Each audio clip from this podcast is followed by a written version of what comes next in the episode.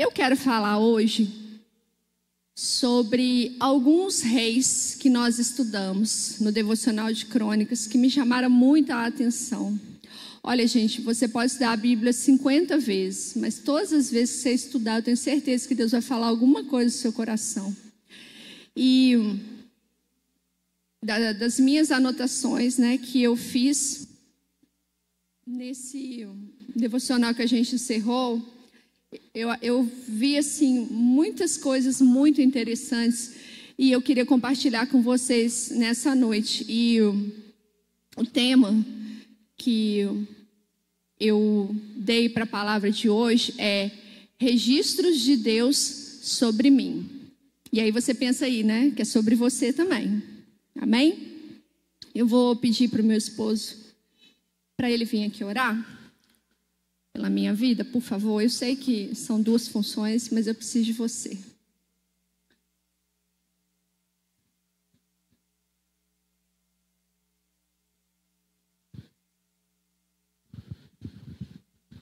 Estenda sua mão para cá. Senhor nosso Deus, Deus de Abraão, Deus de Isaac, Deus de Jacó, eu entrego a vida da tua serva nas tuas mãos e que o Senhor, uma vez mais, possa fazer presente na vida dela, através da boca dela, instruir toda a congregação. Que o Senhor seja a luz para as nossas vidas hoje, como o Senhor tem sido em todos os dias através dela, no nome de Yeshua. Amém.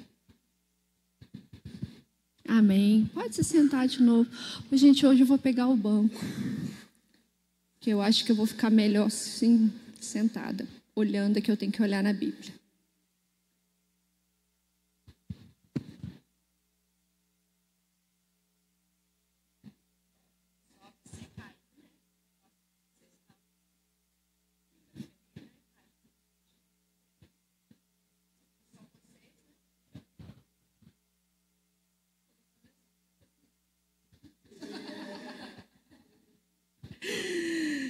Ai, ai. Então, olha só, abre a sua Bíblia lá em 2 Crônicas. A gente vai começar pelo capítulo de número 21.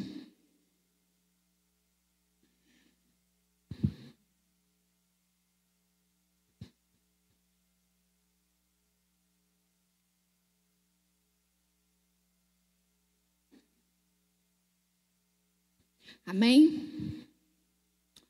Segunda Crônicas 21, nós vamos ler ali do versículo 1 até o 6. Todo mundo achou aí? Vamos lá.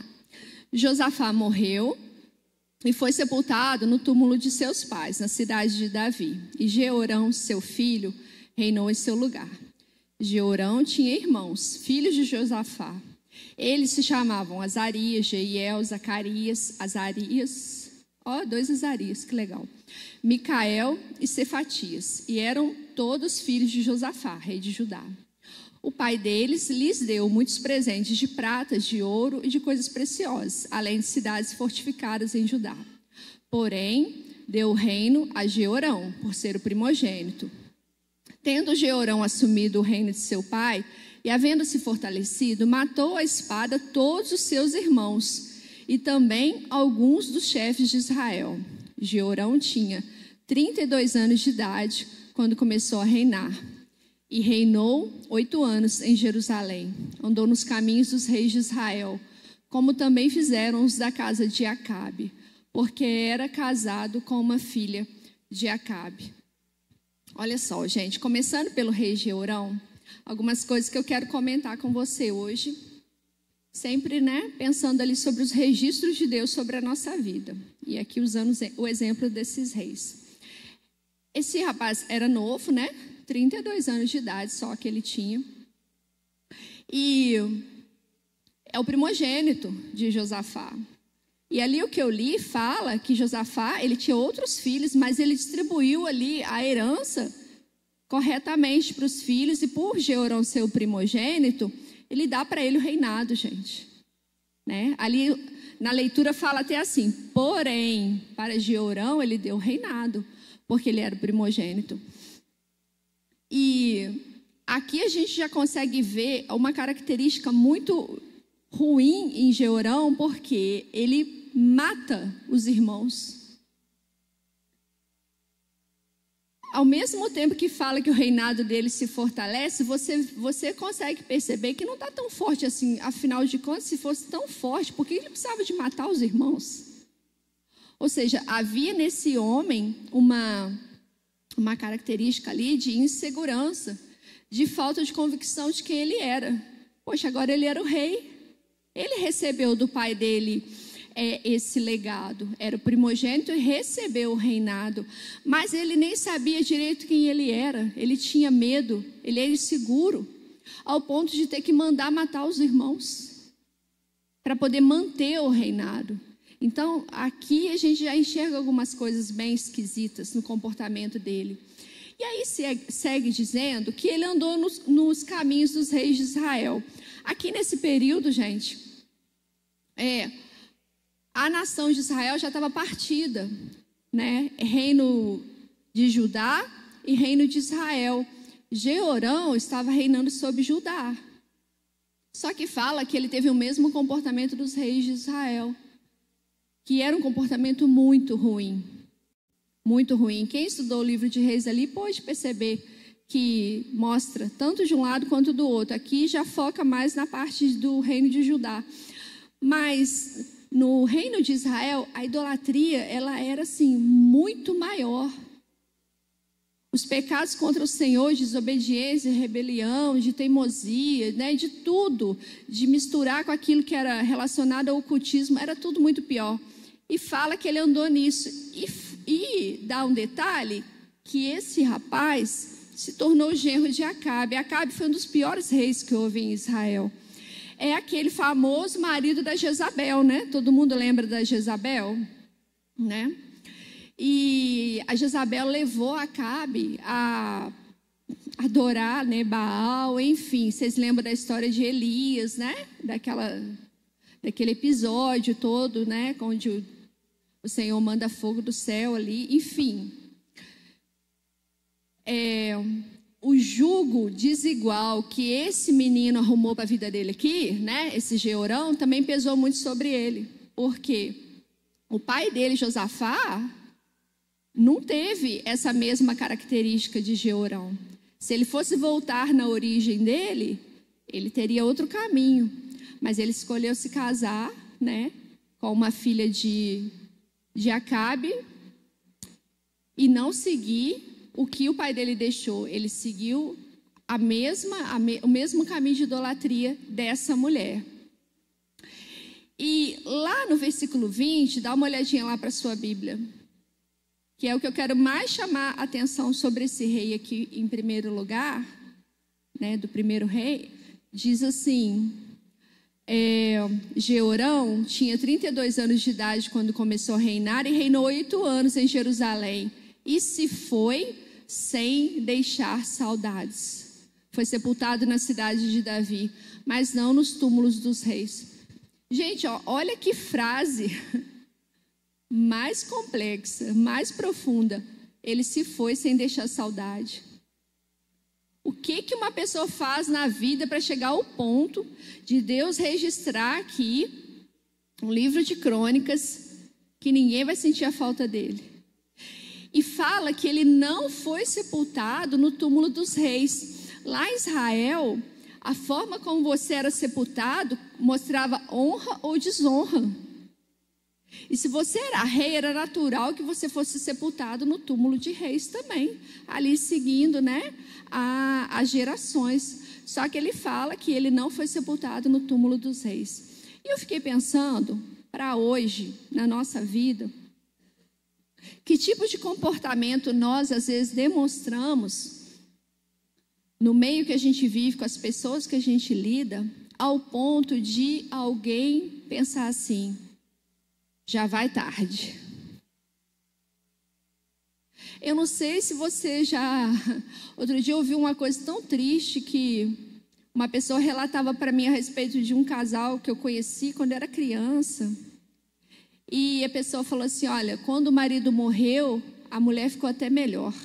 Ela ficou mais leve, ficou mais feliz. E aí pensa você mulher aí, né? Você homem, né? Que tem homem que também. Mas pensa em vocês mulheres. a que ponto que a gente pode chegar na nossa vida que a gente se torne indesejável? Que comportamentos que a gente pode chegar a ter, que práticas, que tipos de teimosia, que, que obstinação às vezes para coisa errada, que idolatria, enfim. Que mal é esse que às vezes a gente insiste de praticar, que chega ao ponto de alguém falar: ah, não, melhor que Fulano não venha. Ah, você chamou Fulano? Ah, eu não queria que chamasse. Ah, tá bom, né? Mas ele vem fazer o quê? Gente, isso é muito ruim. É muito ruim. E esse homem estava à frente de uma nação. Era uma nação dividida ali, né? Pegou ali algumas tribos que ele estava governando, mas era metade, uma parte da nação de Israel. Como que tem um registro sobre um homem pra, dizendo dele, ele se foi sem deixar saudade? É que nem você pensar naquele velório vazio. Só tá lá quem não teve jeito de escapar mesmo. Gente, isso é horrível. É horrível. Mas se a gente não vigia, às vezes é o, é o que acontece conosco no caminho da nossa vida. Não precisa nem de morrer. É aqui mesmo. Não precisa morrer, não da gente ser indesejado, da gente não, não, não ser considerado como agradável no lugar. Nós precisamos nos avaliar sobre isso. Às vezes não são coisas enormes, mas são detalhes. Olha, detalhes importam. Porque tem um trecho na Bíblia que fala que é, algumas raposinhas muito pequenininhas estavam lá no meio né, da plantação. E aí elas foram ignoradas. Mas a raposinha pequenininha também come. Então, mesmo ela sendo pequenininha, ela também faz estrago. Então, tem coisinhas pequenininhas, às vezes, na nossa vida, que são difíceis de engolir, que são desagradáveis. E nós precisamos ficar atentas com isso e mudar o nosso comportamento, porque nós temos a nossa casa, é, somos filhas, né? somos, somos esposas, somos mães, somos irmãs, temos colegas de trabalho. Então, que quando a gente sai de um lugar, as pessoas falam: Poxa, que pena que a fulana foi embora. Ah, mas amanhã ela vai voltar. Ah, que bom. Que seja assim que as pessoas se lembrem de nós, que elas sintam a nossa falta e não que elas agradeçam porque a gente foi embora. Amém? Vamos passar para o próximo rei. Agora a gente vai ler no, lá no capítulo 24.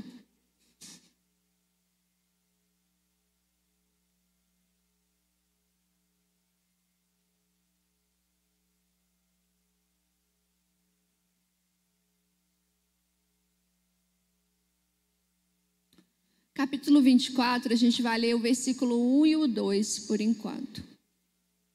Joás tinha sete anos de idade quando começou a reinar e reinou 40 anos em Jerusalém. A mãe dele se chamava Zíbia e era de Berseba. Joás fez o que era reto aos olhos do Senhor todos os dias do sacerdote Joiada. De modo geral, quando você lê sobre uma história de rei, você vai ler assim, uma frase que praticamente em toda a história tem esse relato. Fulano fez o que era bom aos olhos de Deus, Fulano fez o que era mal aos olhos de Deus. Dentro da, desse relato de Joás, tem uma coisa muito esquisita no meio aqui, porque fala que ele fez o que era reto aos olhos do Senhor todos os dias o sacerdote Joiada. Não parou só no reto aos olhos do Senhor. Falou que foi só durante o tempo de vida de alguém. E o nome desse homem era Joiada. Joás, ele começou a reinar muito cedo, né, gente? Sete anos de idade. Vocês conseguem imaginar alguém reinando com sete anos de idade? É uma coisa inimaginável, né? Mas se você volta no capítulo 23, você vai ver que esse menino ele foi salvo da morte, porque a tia dele, que era filha do rei Georão, que é esse que eu acabei de contar a história aqui, né, o que não deixou saudade, ela escondeu esse menino de ser morto, porque a própria avó do menino queria matá-lo. É uma coisa muito sinistra você pensar que uma avó queria matar o neto, mas ela queria porque ela usurpou o trono para ela. E esse menino, ele era filho do, do rei anterior que morreu, Acasias, né? Porque Acasias teve um tempo de vida tão curtinho que veio Georão, Acasias, Acasias durou quase nada, morreu. Aí a, a avó de Joás usurpa o trono. Ela sai matando todos os netos, só que esconderam Joás. E quem escondeu Joás é a esposa do sacerdote Joiada, que era também tia de Joás. Esconde ele alguns anos, porque fala até que a Thalia reinou seis anos sobre Judá. Então, aos sete anos de idade, é, Joiada vai, né, junto ali aos líderes de Judá e proclama jo, é, Joás como, como rei. E enquanto Joiada estava vivo, que era meio que, vamos, vamos simplificar assim, um pai espiritual para esse menino, para Joás, Joás servia a Deus. Depois que ele morre, Joás assume quem ele realmente é. E aqui eu até fiz uma anotação. Esse Joás, ele não amou a Deus de verdade. Joás, ele amava esse homem, Joiada. E mais ou menos, por causa de alguma coisa que eu vou falar para vocês daqui a pouco. Então, ele meio que estava ali sobre, é, debaixo, né, das mãos de Joiada. Joiada ficava ali, não faz isso, faz aquilo. Isso aí que você está querendo fazer não é bom, não. Olha, a palavra de Deus fala isso aqui, e tal, e tal. Então, enquanto Joiada estava ali, orientando, falando, chamando a atenção dele, ele continuou fazendo as coisas certas. Bastou Joiada morrer, o povo vai atrás do rei Joás, chamam ele para o caminho errado e Joás vai. Ou seja, ele não amava a Deus, ele só estava ali sob o jugo de, do sacerdote. E, e eu fiquei pensando o seguinte: que a gente não pode viver da vida espiritual de outra pessoa. Nós precisamos de ter a nossa vida espiritual com Deus. Porque quando aquela pessoa morrer, ou ela mudar de bairro, ou de cidade, ou de igreja, a gente se perde também. E quantas vezes nós vemos, às vezes, é, quantas vezes, às vezes, né? Uau, muitas vezes. É, a gente vê relato de pessoas que, porque uma, uma liderança foi removida de um lugar, um exemplo bem básico assim, nem vou falar que foi removida por problema não. Existem igrejas, gente, eu creio que vocês sabem disso, igrejas maiores, em que tem uma troca de pastor a cada dois anos, às vezes renova por mais dois. Mas enfim, se o pastor trocou de igreja, um monte de gente descambeia, perde a linha, né? Começa a fazer coisa errada. Ou, por exemplo, a pessoa sai da igreja e tudo que aprendeu dentro da igreja direitinho, certinho, lá fora, vai fazer justamente o contrário. Que enquanto estava ali dentro do ambiente, fingia que concordava. Quando saiu, parece que abriu asinho e voou, né? Por quê? Porque não tinha vida espiritual própria. Né? A gente precisa ter a nossa vida com Deus eu, eu acho muito bom você ter referência. Eu mesmo tenho as minhas referências. Só que eu nunca esqueço que a outra pessoa também é um ser humano.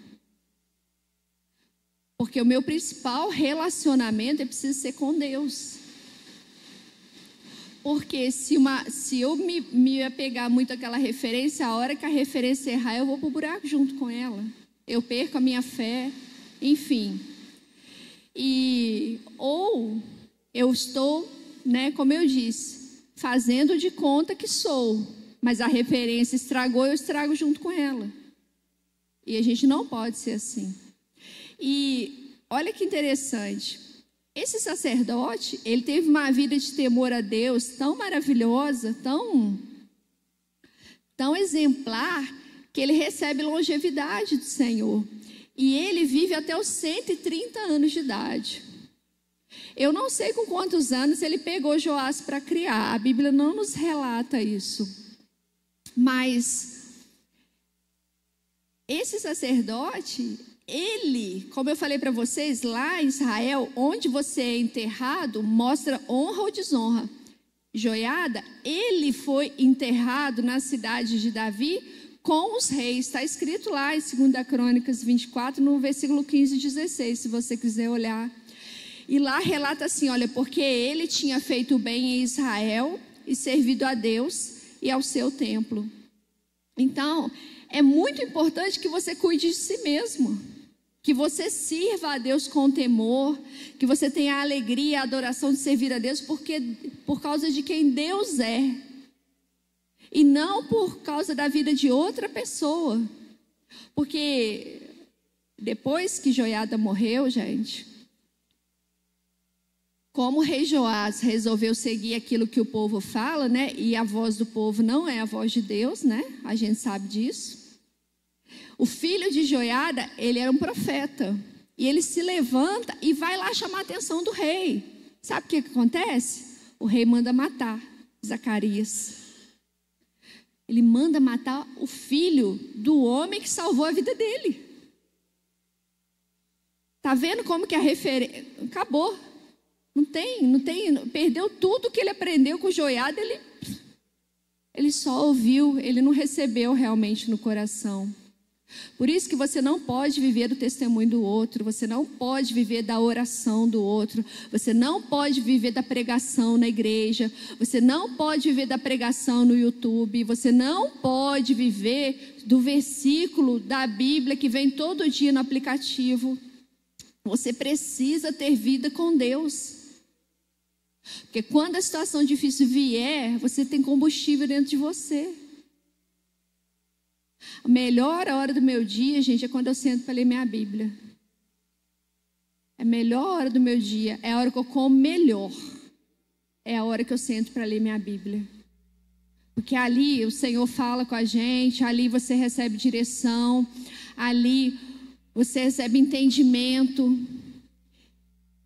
E isso aqui que Joás fez continua acontecendo hoje. Tem pessoas que são joiada hoje e tem pessoas que são Joás. Tem pessoas que exercem a mesma função do rei hoje, que enquanto o outro está ali falando na cabeça, está fazendo as coisas certinho. Bastou o outro virar as costas, mudar de estação, morrer, ou para outro bairro, enfim. Cai. Só que o que, que acontece? Quem está firmado realmente na palavra de Deus vai continuar, vai continuar.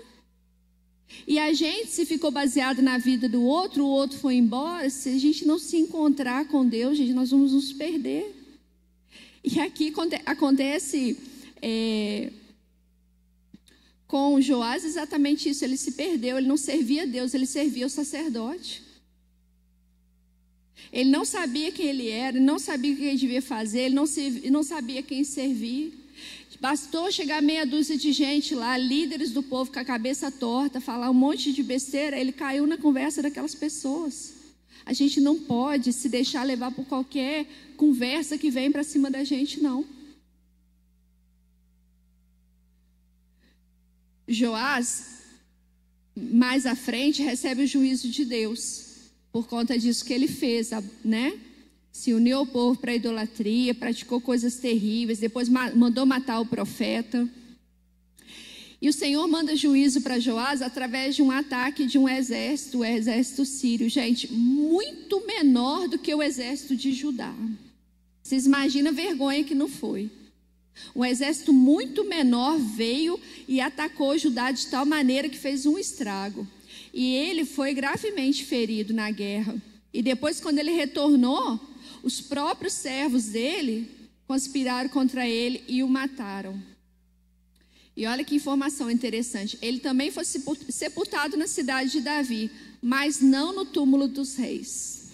O sacerdote que educou ele foi, recebeu honra. O Senhor registrou aqui sobre ele uma coisa maravilhosa. Ele fez o bem em Israel e serviu a Deus e ao seu templo. Mas o rei, que era natural receber honra no seu enterro, não teve. Olha só a inversão. E agora, em contraste com Joás, eu quero também falar sobre o rei Josias. E nós vamos lá agora para o capítulo 34. Não esqueça da informação que Joás começou a reinar aos sete anos, porque agora a gente vai fazer uma comparação com Josias aqui, muito interessante.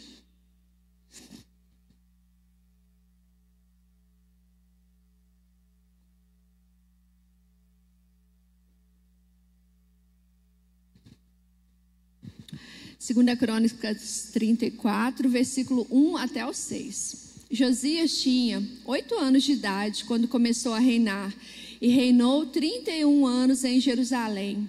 Josias fez o que era reto aos olhos do Senhor, andou nos caminhos de Davi, seu pai, e não se desviou nem para a direita nem para a esquerda. No oitavo ano de seu reinado, sendo ainda moço, Josias começou a buscar o Deus de Davi, seu pai. E no décimo segundo ano começou a purificar Judá e Jerusalém dos lugares altos, dos postes da deusa Será e das imagens de escultura e de fundição.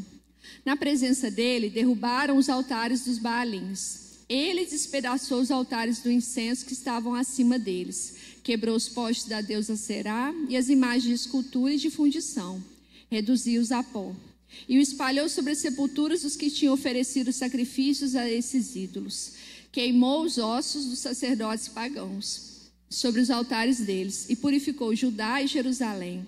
Fez o mesmo nas cidades de Manassés, de Efraim e de Simeão, até na Fitale, por todos os lados no meio das suas ruínas. Olha que legal, gente. Joás começa a reinar com oito anos de idade, praticamente a mesma idade de Josias, né? Praticamente a mesma idade de Joás. Joás com sete, Josias com oito. Só que tem uma, uma informação aqui muito importante também sobre Josias: é que ele fez o que era reto aos olhos do Senhor. E no oitavo ano dele, ele começa a buscar ao Deus de Davi. Ele não começa a buscar uma pessoa, ele começa a buscar ao Deus de Davi. E se você voltar na genealogia de Josias, gente, não é boa não. Por quê? Estão na genealogia de Josias Manassés e Amon. Manassés foi o avô dele e Amon foi o pai. Gente, Manassés pensa num rei do terror. Pensa num cara que fez tudo que podia de ruim e mais um pouquinho.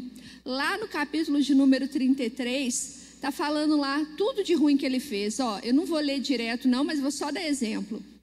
Ele reconstruiu os lugares altos que Ezequias tinha derrubado, levantou os altares de novo, fez poste da deusa Será, prostrou-se diante de todo o exército dos céus, ou seja, serviu né, aos seres celestiais, é, queimou seus filhos, gente, no vale de Ben-Rinom, adivinhava pelas nuvens, era goreiro, praticava feitiçaria, tratava com médios e feiticeiros, ele fazia continuamente o que era mal aos olhos do Senhor. Depois ele falar que Amon, que é o filho dele, entrou no lugar dele. Manassés, gente, durou 55 anos reinando. Pensa bem, fazendo só coisa ruim uma atrás da outra. Quando ele morre, o filho dele assume que é Amon. Dois anos reinando, mas também continuou fazendo as mesmas coisas erradas. Aí vem Josias. E Josias, ele não volta no pai dele nem no avô dele, não. Ele vai no Deus de Davi. Ele não vai em pessoas, ele vai em Deus. É nisso que Josias começa a, a buscar a vida dele. E quando eu estava lendo aqui, eu fiquei pensando, gente, que, que diferença. Pessoas do mesmo lugar, reis da mesma, das mesmas tribos, agindo de forma completamente diferente. E ele não é identificado também como filho de, de Amon, nem filho de Manassés. Ele é identificado aqui como filho de Davi. Ou seja, buscou lá atrás o que era correto, o que era bom, como Davi serviu a Deus. Então, foi isso que foi escrito sobre, sobre Josias aqui. E o versículo 3 estava escrito lá assim, ó, que ele ainda moço no oitavo ano de seu governo, começou a buscar o Deus de Davi. Gente, oito anos mais oitavo ano, quer dizer, com 16 anos, esse rapaz, esse adolescente, esse menino novinho, começa a buscar a Deus. Olha que coisa linda, gente. Não tem essa de que porque é novinho tem direito de sair por aí primeiro experimentando as coisas erradas para depois fazer as certas, não. Você pode já começar pelo caminho certo. Já, já continuar onde você está aprendendo o que é correto. Pouca idade não é desculpa para praticar coisa errada. Se você tem a oportunidade de começar hoje na presença de Deus, não desperdice. Flertar com o mundo é dar oportunidade para Satanás colocar os preguinhos na nossa vida. E a gente sabe que preguinho é oportunidade para pendurar coisa ruim, né? Para a nossa vida ficar muito estragada. E é necessário nós termos as nossas experiências pessoais com o Senhor. E elas realmente devem ser com Deus. As nossas experiências têm nós precisamos de tê-las pessoais, né? Eu preciso ter a minha experiência e a minha experiência tem que ser com Deus. Não basta só ter experiência. Ah, eu tenho que ter experiência. Não, você tem que ter experiência com Deus. E não com as coisas deste mundo. Enquanto Joás, é, debaixo ali, né, da orientação de Joiada, ele fingiu que era crente, esse menino aqui não tem referência de quem orientou ele e cuidou. Eu creio que sim, tinha homens de Deus ali ao redor dele, mas ele tomou uma atitude. Ele quis, ele começou a buscar. E, e ele, gente, entrou no meio da reforma e da restauração. Josias, ele foi um dos reis que trabalhou uma restauração poderosa no meio ali do povo de, da, do reino de Judá. Ele mesmo participou disso. Fala aqui, olha, no, no capítulo 34, que ele presenciou a destruição dos ídolos, ou seja, ele estava lá, ele não só mandou de longe, não. Ele participou da restauração. Ele despedaçou os altares, quebrou os postes, reduziu os apóstolos. Ele andou, gente, por todo o território. Dá trabalho fazer isso, né? Ah, mas o rei nem precisava de fazer isso, não. Precisava sim. E ele foi um exemplo fazendo isso. Tudo de ruim que o avô dele, que o pai dele fizeram anteriormente e que estava totalmente contra a palavra de Deus, ele veio fazendo uma limpa mesmo, porque ele realmente teve uma experiência pessoal com Deus. Para restaurar a nossa vida com Deus, vai, dar, vai ter trabalho. Para aquilo que é certo chegue na nossa vida, as coisas erradas elas precisam de sair. Para que o certo chegue, o errado, ele tem que sair. Josias, ele tinha um pensamento de agradar a Deus agora, com o seu governo na sua terra. Então ele saiu ali em todo o território, fazendo essa restauração. E lá no versículo 8 do capítulo 34, fala que depois que toda a terra foi purificada, gente, vou ler ali, ó. No 18º ano de seu reinado, havendo já purificado a terra e o templo, Josias ordenou que Safã, filho de Azalias, Maacéias, governador da cidade, e Joá, filho de Joacás, cronista, reparassem a casa do Senhor seu Deus. Ou seja, ele fez uma limpa do lado de fora primeiro ali em todo o território, ele andou ali, né, por toda toda a área que ele tinha governo, não somente na cidade de Jerusalém, ele foi tirando tudo que estava errado. E quando ele retorna para Jerusalém, ele manda que se restaure a casa de Deus. E o que, que eu fiquei meditando nesse momento aqui? Que quando a gente está doente lá fora, estamos com as coisas erradas na nossa vida, estamos frios na fé, é, estamos é, concordando com muita coisa relacionada ao mundo, quando a gente vem para dentro da igreja, nós trazemos isso para cá. Então, o que que acontece? A gente precisa fazer igual Josias. A gente precisa tomar posse do nosso território e começar a fazer uma limpeza. Não a limpeza do jeito que a gente pensa que deve fazer, mas uma limpeza segundo Deus.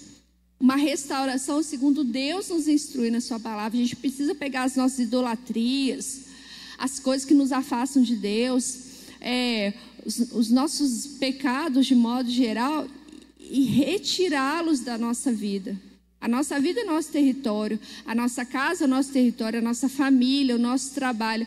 Por quê? Porque quando isso lá fora for sendo alinhado pela palavra do Senhor, quando você chegar aqui dentro da igreja, toda a igreja vai sentir isso também. Ele primeiro andou ao redor do templo, depois ele foi para o templo. Sabe por quê? Porque não adiantava pegar aquelas pessoas idólatras enfiar elas dentro de, uma, de um templo, de uma igreja, não. Elas estavam idólatras ainda. Entenderam?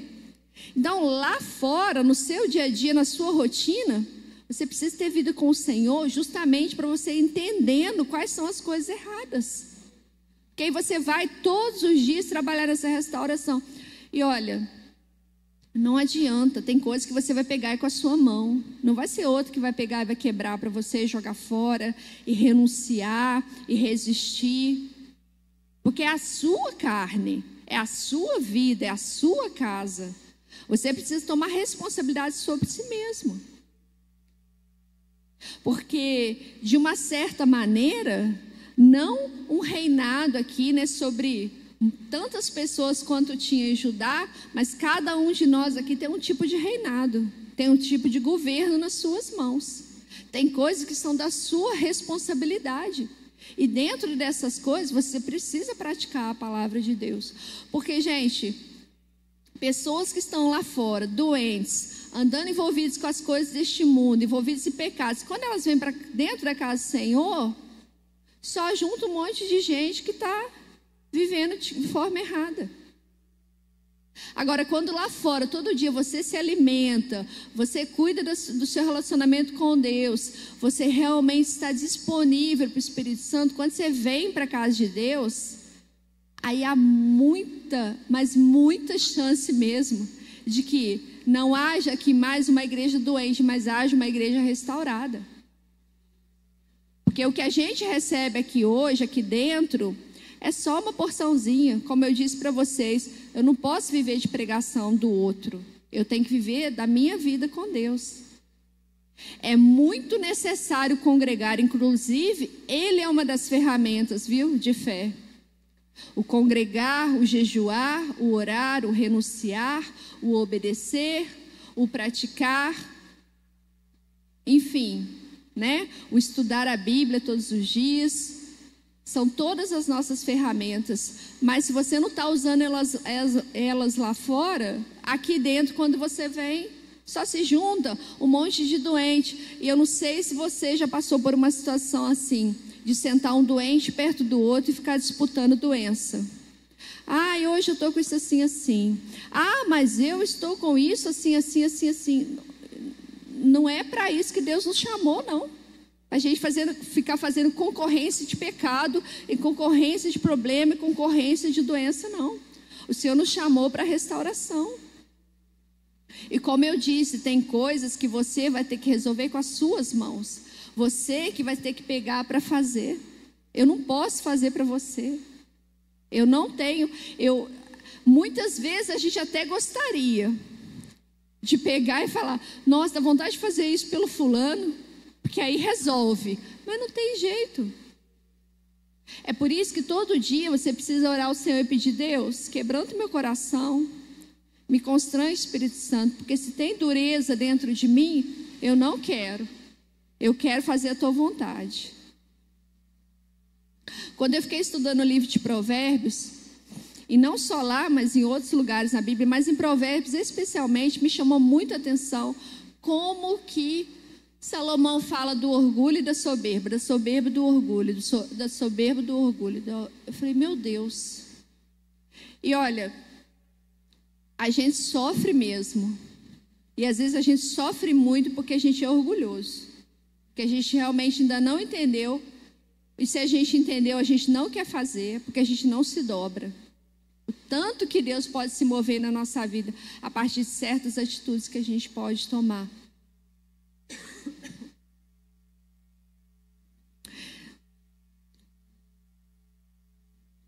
Quanto mais a sua terra particular for limpa, mais ainda a casa do Senhor também passará pela restauração. E o último rei que eu quero falar hoje com vocês é o rei Manassés, é o avô de Josias. Eu queria que você voltasse comigo lá no capítulo 33. Eu até já falei alguma coisinha sobre ele, mas eu quero lá olhar de novo.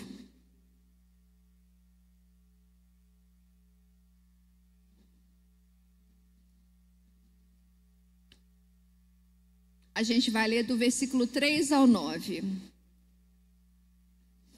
Um dos piores, vou comentar primeiro, um dos piores reis que Judá teve. Ele fez práticas abomináveis, teve alto nível de idolatria e rebeldia contra Deus. Agora vamos ler lá na Bíblia, olha só.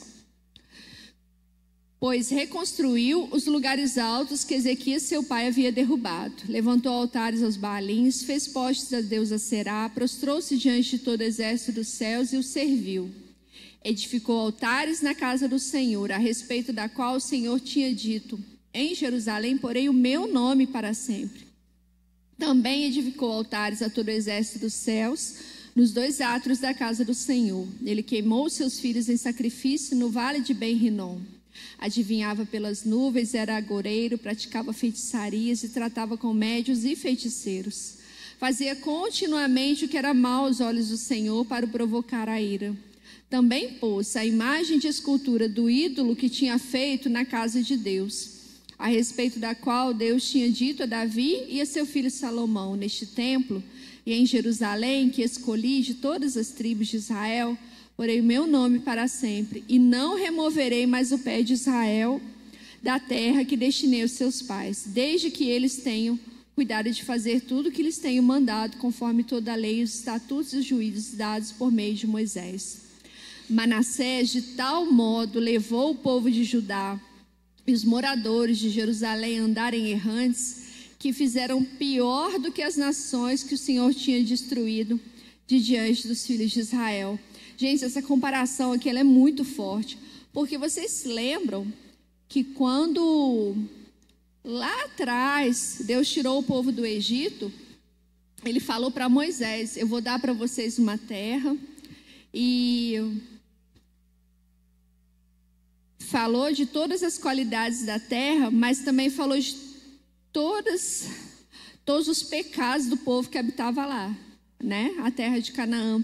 E eram coisas terríveis, abomináveis. E aqui fala que Manassés fez pior do que eles. Ou seja, agora Manassés estava dentro de Canaã, né? Ali, Judá, né? Dentro da terra de Israel. No mesmo lugar que antes estavam aquelas nações idólatras, ele estava fazendo pior, muito pior muito pior do que as nações que estavam lá que o Senhor tinha destruído. E como eu falei para vocês antes, ele reinou 55 anos, gente, é muito tempo. Muito tempo. E no versículo 10 fala que, que o Senhor falou para Manassés e para o povo, mas ninguém deu ouvido para Deus. O Senhor levantou o profeta para ir lá falar com Manassés, falar com o povo, mas ninguém queria nem saber. Eles estavam lá totalmente imersos nas suas práticas. Lá no versículo agora 12 e 13 do mesmo capítulo 33,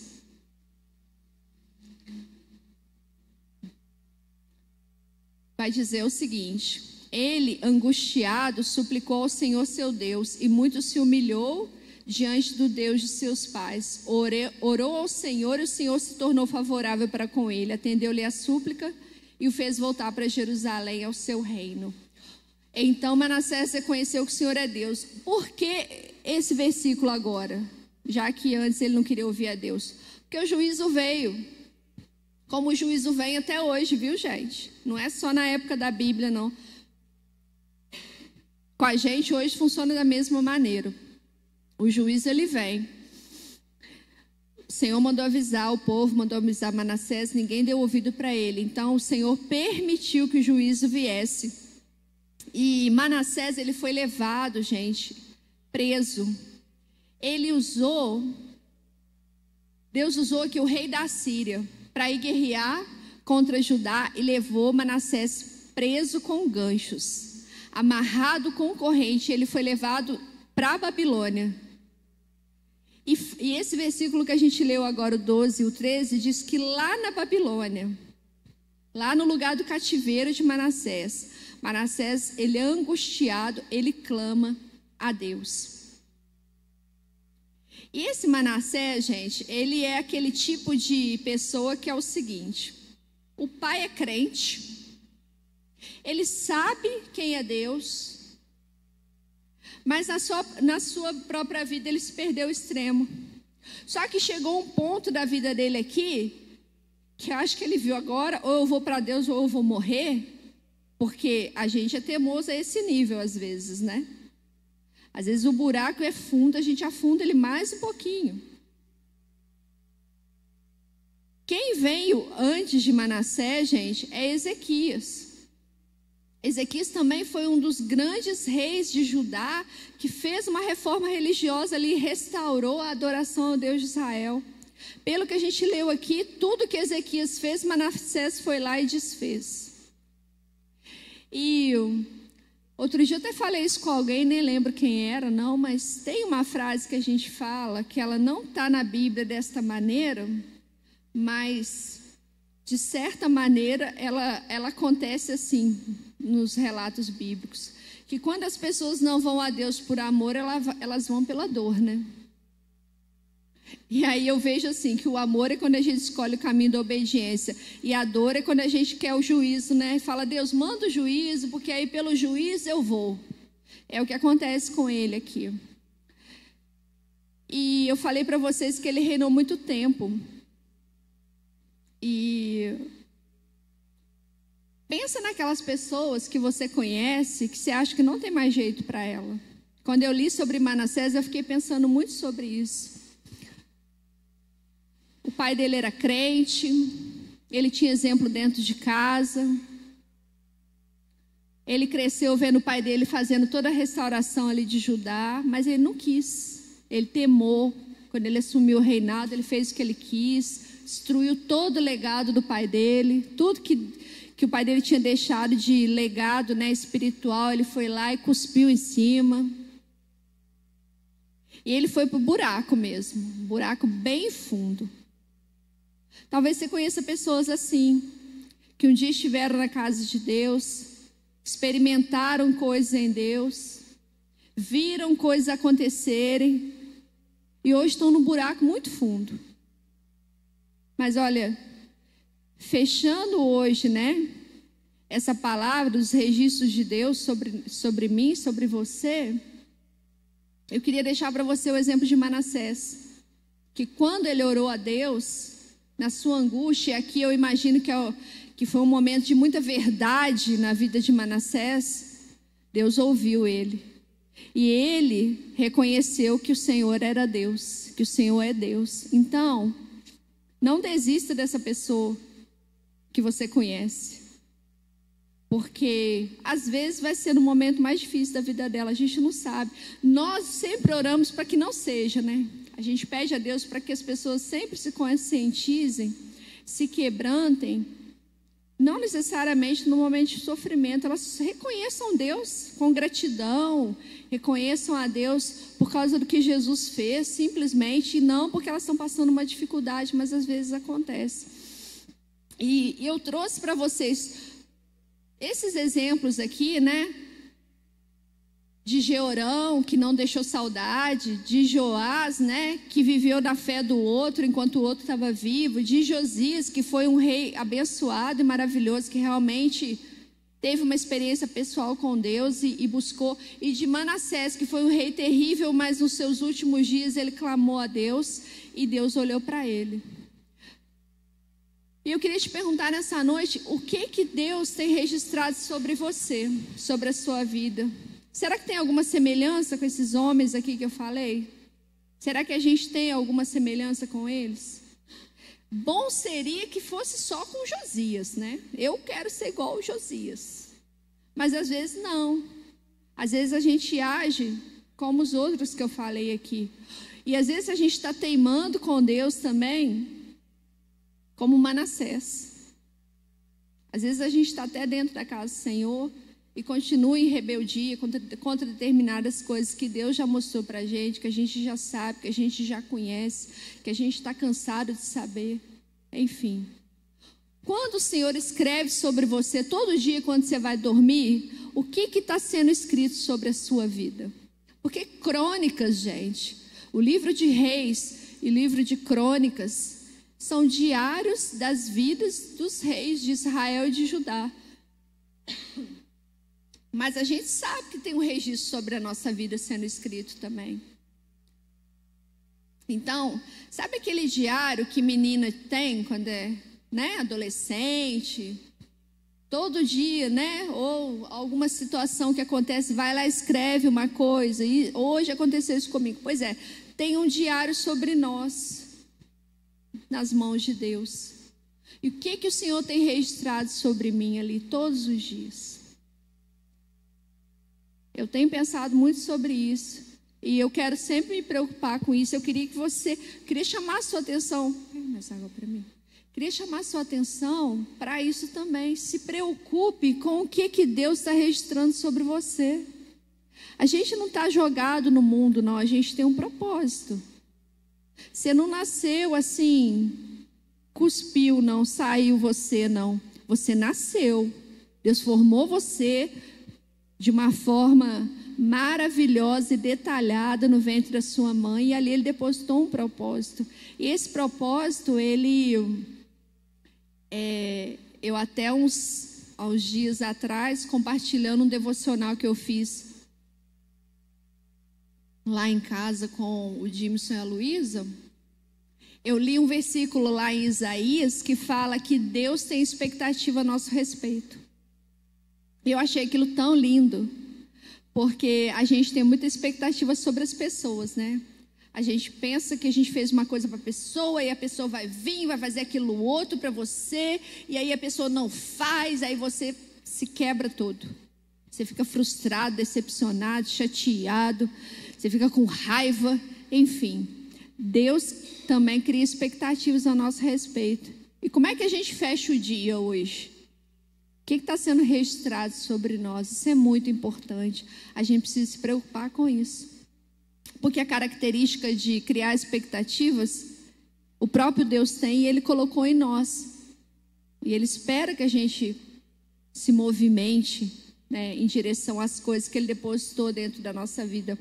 Quando a Luísa mudou de escola, e eu vou encerrar falando isso, ela passou por uma situação assim, bem diferente para ela, porque a Luísa estudou na mesma escola dos três até os dez anos de idade. E daí, a escola que ela está hoje, o ensino lá é mais puxado. E entre ela ir de uma escola para outra, ela fez uma prova para tentar entrar né, num, num colégio aí e ela não conseguiu e ela foi bem mal na prova de matemática. E ficou triste com aquilo, né? Mas a gente não criou nenhuma cobrança sobre ela, não, até porque a gente sabia. Foi no meio de pandemia, né? Sabia lá as condições da escola que ela estava na época. E nós falamos para ela assim: olha, minha filha, Deus colocou um potencial dentro de você que agora que você vai ter a oportunidade, Deus vai te abençoar, você vai se esforçar, vai estudar e você vai ver como que as coisas vão mudar. E Deus é muito bom, porque realmente, o ano passado ela entrou na escola nova. Primeiro ela achou assim, né, ficou meio assustada, como é que vai ser? Mas à medida que ela ia recebendo a matéria, inclusive a própria matemática, e ela começou a aprender a ser estimulada, ela foi desenvolvendo. Por quê? Porque estava dentro dela já. O Espírito Santo depositou dentro dela ali aquilo. Só que na outra situação que ela estava, ela não era estimulada da mesma maneira que ela é hoje. Ou seja, o potencial está dentro de nós. O propósito que Deus depositou dentro da sua vida, Ele depositou e te deu toda a capacidade para você viver esse propósito. Então se coloque no lugar certo, na presença de Deus, porque aí você vai conseguir viver tudo que Deus quer fazer na sua vida e através de você também. Essas restaurações que a gente precisa passar, essas curas, transformações, se você estiver no lugar certo, Ali Deus vai agir sobre a sua vida, sobre a minha vida. E os registros de Deus sobre nós, eles serão maravilhosos. E a gente vai suprir as expectativas que Deus tem sobre nós.